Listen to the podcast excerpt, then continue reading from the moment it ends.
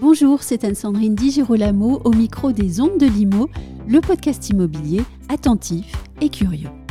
J'ai le plaisir de recevoir pour cet épisode qui fera partie d'une série Vincent Furer, président fondateur de Valerti.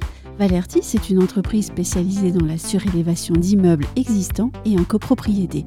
Un sujet d'actualité donc au regard à la fois de la crise du logement et des difficultés de financement de la rénovation énergétique. Aujourd'hui, Vincent Furer va nous dire pourquoi il est important de s'intéresser à la vente du droit de surélévation en copropriété.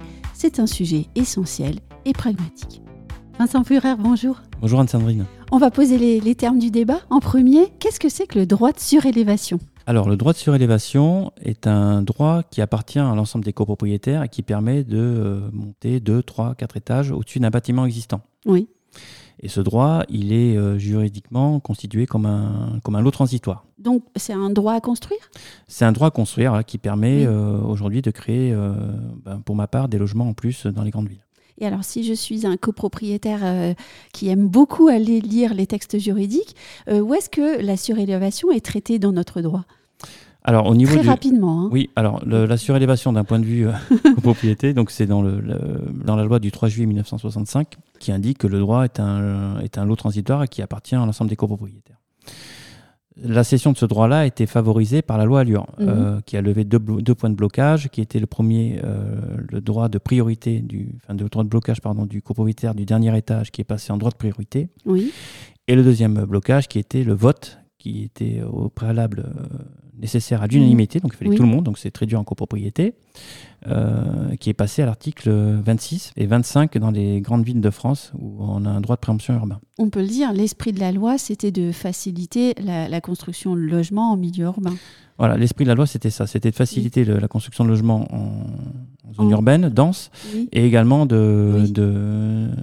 d'arriver à ce qui est aujourd'hui la rénovation énergétique, de financer ces opérations euh, de rénovation énergétique par la surélévation. Oui, et donc même si la loi Allure est un peu plus ancienne, elle, on se rend compte qu'elle elle sert bien en ce moment pour la rénovation énergétique. Elle sert bien et, et merci euh, à la ministre euh, qui a mis cette loi en place parce que ça, ça favorise et les copropriétaires en ont vraiment besoin. Est-ce qu'un projet de surélévation, c'est quelque chose de délicat à appréhender et à mener? Oui, alors sur différents points. Oui. D'un point de vue technique, Mhm. c'est très complexe, Oui. d'un point de vue juridique et financier. D'un Alors, point de vue technique, le technique, on, doute, on, on, se doute de la raison, c'est laquelle? Voilà, c'est. Alors, c'est qu'aujourd'hui, quand vous avez un bâtiment, il n'est pas forcément adapté pour euh, surélever, enfin pour euh, réceptionner, pardon, deux, trois étages en plus. Oui. Donc, ce qu'on fait, c'est qu'on fait des grandes études dessus poussées au niveau structurel et, euh, et des fondations, et on regarde si le projet de surélévation peut, euh, peut s'y adapter et si le bâtiment peut accepter la nouvelle charge. Donc ça nécessite des études assez poussées. Au niveau juridique? Et au niveau juridique, quand vous êtes sur un, cadre d'un droit de surélévation, il y a différentes questions qui se posent. C'est est-ce que je fais moi-même l'opération ou est-ce que je la vends à un promoteur? Donc je conseille bien sûr aux copropriétaires de la vendre à un promoteur -hmm. pour, euh, pour des raisons bah, d'assurance aussi et des raisons de montage financier. Aujourd'hui, oui. un copropriétaire qui veut se lancer dans un projet de surélévation va devoir euh, apporter énormément de garanties à la banque, -hmm. ce, qui est, ce qui est plutôt difficile euh, pour un particulier.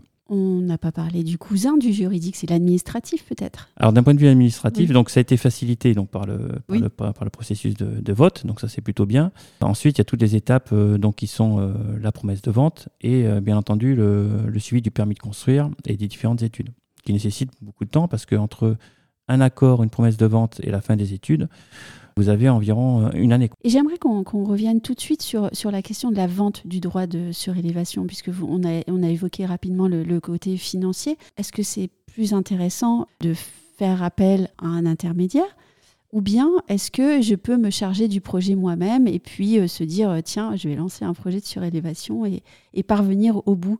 Alors, d'un point de vue financier, oui. c'est pour ma part plus intéressant de céder son droit de surélévation à un promoteur oui. comme, comme Ce qui peut paraître étonnant Ce qui peut paraître étonnant pour, pour deux raisons. C'est-à-dire que quand vous, avez un, quand vous cédez votre droit de surélévation, vous percevez le gain à l'acte authentique, c'est-à-dire après l'obtention du permis de construire généralement. Mmh. Si vous êtes un opérateur que vous réalisez, vous-même l'opération, vous percevez le gain à la fin de l'opération, à la marge, quand, lorsque vous récupérez la marge de l'opération. Et celle-ci a beaucoup d'aléas. C'est-à-dire que votre marge, elle, peut bouger en fonction de, des, des difficultés que vous avez rencontrées pendant le chantier. Tandis que le droit de surélévation, il est fixe dès le départ. Et en plus, il a un avantage fiscal.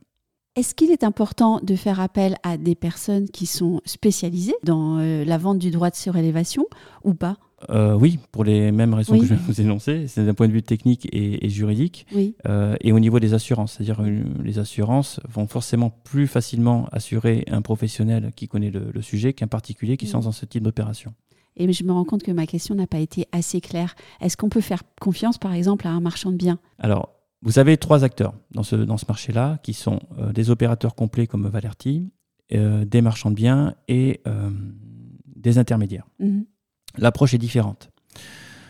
Le marchand de biens, lui, son intérêt, ça va être de trouver une opération à forte marge. Donc, il va avoir une démarche beaucoup plus financière et pas forcément dans, une, dans une coopération avec les copropriétaires. Bon. L'intermédiaire, son intérêt, ça va être quoi? Ça va être de, de, trouver un opérateur, donc un promoteur, mhm. euh, pour votre compte. Mais lui, de, quelque part, va être intermédiaire et va, et va, et va peut-être ralentir le processus ou prendre des honoraires sur la transaction. Le fait de vendre directement un opérateur complet, comme Valerti, euh, vous, vous enlève ces deux étapes-là. Mhm. Et vous avez un sachant qui, qui s'occupe du projet de A à Z. Et alors justement, ce projet de A à Z, euh, à quoi ressemble-t-il? Comment est-ce que vous, par exemple, vous allez mettre en œuvre un projet de surélévation, du début à la fin? C'est ça. Alors les grandes étapes.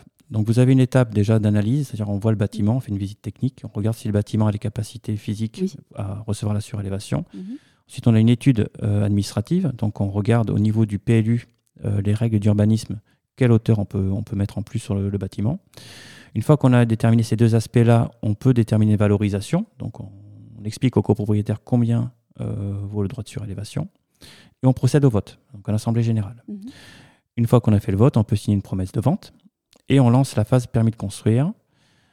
Ensuite, le permis de construire est purgé, validé, et on passe à l'acte authentique. Et à l'acte authentique, il y a le paiement du droit. Et le paiement du droit peut se faire de différentes manières, soit en totalité en numéraire, soit en numéraire plus des travaux.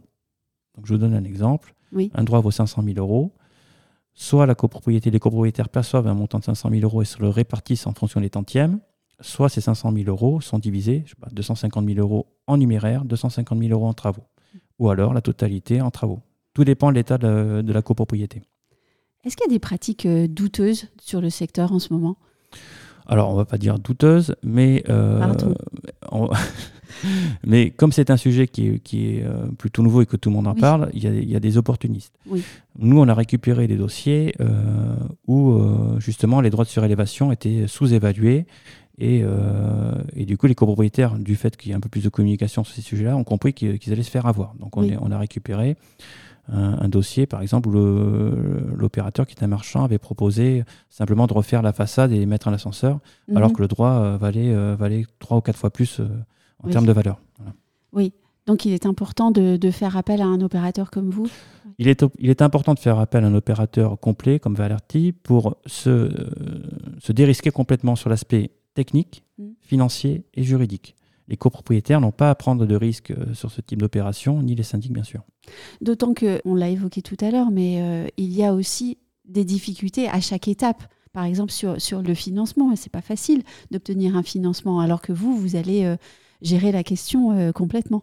C'est ça, donc sur le financement et les assurances. Donc sur le financement, les, les, banques vont demander quand même des garanties euh, de pré-commercialisation et également des fonds propres importants euh, sur ce type d'opération qu'ont pas forcément les, copropriétaires, ils n'ont pas vocation à, débloquer des fonds de ce type-là.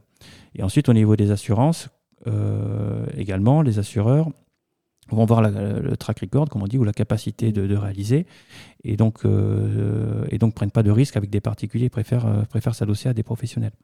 On l'a dit tout au long de cet entretien déjà, mais j'aimerais reposer la question pour que vous puissiez y répondre de façon euh, très claire et très rapide. Si j'ai bien compris, il n'est pas plus intéressant de faire soi-même ses travaux de surélévation plutôt que de vendre son droit de surélévation à un opérateur. C'est ça. En copropriété, pour moi, il est, pas, il est plus intéressant de céder son droit de surélévation que de réaliser soi-même son opération. Pour des raisons donc euh, financières, déjà, ce vous c'est pas parce que vous réalisez vous-même l'opération que vous allez gagner plus d'argent, bien au contraire, parce que vous avez quand même l'aléa de la marge. La, Ça, c'est l'erreur la plus commune, peut-être. Ben oui, parce qu'on se dit, bah, je vais récupérer la marge du promoteur et donc du coup, je vais gagner plus d'argent. Mais au final, non, parce que la marge, elle n'est pas fixe, elle peut bouger. Tandis qu'un droit, l'acquisition du terrain, Le droit de surélévation, il est fixe dès le départ. Il n'y a pas d'aléa. Ça, c'est la première chose. Et ensuite, techniquement, euh, il faut euh, s'armer de patience et, c'est très risqué parce qu'on est quand même sur les sites occupés. Donc, il y a des personnes en dessous euh, qui vivent pendant la phase travaux. Oui. Ah, et là, on évoque les nuisances. Voilà, donc les nuisances. Alors, les nuisances, bien sûr, c'est le propriétaire du dernier étage qui s'inquiète. Alors, tout au long du processus, on explique. Alors, nous, on est sur des dispositifs beaucoup plus légers, ossature bois et, des, procédés constructifs rapides. Donc, on, les, rassure sur le, procédé, justement, pour, euh, pour expliquer que les nuisances euh, sonores et de travaux sont, limitées par rapport à notre capacité de produire. Quelles autres questions euh, vous posent les copropriétaires? Il me pose des questions sur euh, comment ça se passe euh, si vous faites faillite, s'il n'y a, plus de, s'il y a plus personne. Ah oui? Oui, parce qu'on euh, on a vu des chantiers qui sont arrêtés, par exemple. Alors, on leur explique justement, le fait de travailler avec un opérateur complet, promoteur, va nécessiter des assurances spécifiques, entre mm. autres la garantie financière d'achèvement, qui va sécuriser la bonne fin du chantier. Euh, les entreprises sélectionnées sur les travaux sont sélectionnées à la fois par l'opérateur, mais également euh, sont checkées par les banques et par les assurances. Mm. Donc tous ces points-là, en fait, on les rassure sur, le, sur la bonne fin du chantier, on va dire. Et ils peuvent être également inquiets sur l'aspect technique. Donc, euh, en, toute transparence, on travaille avec eux sur les études et on leur explique les résultats qu'on a eus, alors de manière pédagogique et simple. Et ensuite, il y a un autre sujet, c'est à quoi ça va ressembler cet immeuble avec notre surélévation? Est-ce que ça va nous plaire? Donc là, pareil, on travaille de concert avec eux sur toute la phase permis de construire et on dépose un, permis de construire qui est en accord avec leurs attentes également. Est-ce qu'ils vous posent la question de savoir quand ils auront leur chèque? Oui, bien sûr. Ça, c'est une des questions qui revient sur le, sur le tapis, comme on dit. Euh, donc, je leur explique les étapes. Donc, les étapes, je vous le rappelle, c'est euh, on fait le vote, euh, on valide le vote, on valide la, volumétrie, le prix. Une fois qu'on a, qu'on a validé tout ça, on peut signer notre promesse de vente. On dépose le permis de construire, on travaille sur le permis de construire, on l'obtient et on a l'acte authentique. Et l'acte authentique, c'est là où on achète vraiment le droit et là où se fait le paiement. Donc je leur explique les délais. Et généralement, entre l'accord de départ et l'acte authentique, il faut compter quasiment un an. On va terminer avec le meilleur, la question fiscale. Comment est-ce que le droit fiscal traite la surélévation? Alors, le droit fiscal le traite, la surélévation euh, avec bienveillance. Ça, c'est rare. c'est rare. Euh, pour la simple et bonne raison que sur les trois derniers projets de loi de finances, la, surélévation a été exonérée d'imposition sur la plus-value immobilière. Mm. En espérant que sur le prochain, euh, ceci se fasse également. Je pense qu'ils l'ont fait pour plusieurs raisons. Déjà pour favoriser ce type d'opération, euh, pour euh, répondre au manque de logements dans nos grandes villes, et également pour, euh, pour anticiper le financement des rénovations énergétiques par ce type de projet. On le sait, en fait, les copropriétés françaises ont beaucoup de mal à financer leur rénovation énergétique. Oui, ils ont beaucoup de mal. Alors, c'est pas qu'ils ne veulent pas, c'est qu'ils ont, qu'ils ont des difficultés financières. Et donc, l'économie privée, enfin, l'économie de projet, on va dire, par ce type d'opération, peut le permettre. Donc, il faut qu'ils avancent là-dessus. Donc une bonne nouvelle du côté fiscal. Bonne nouvelle du côté fiscal. Un grand merci Vincent Führer. Merci Anne-Sandrine.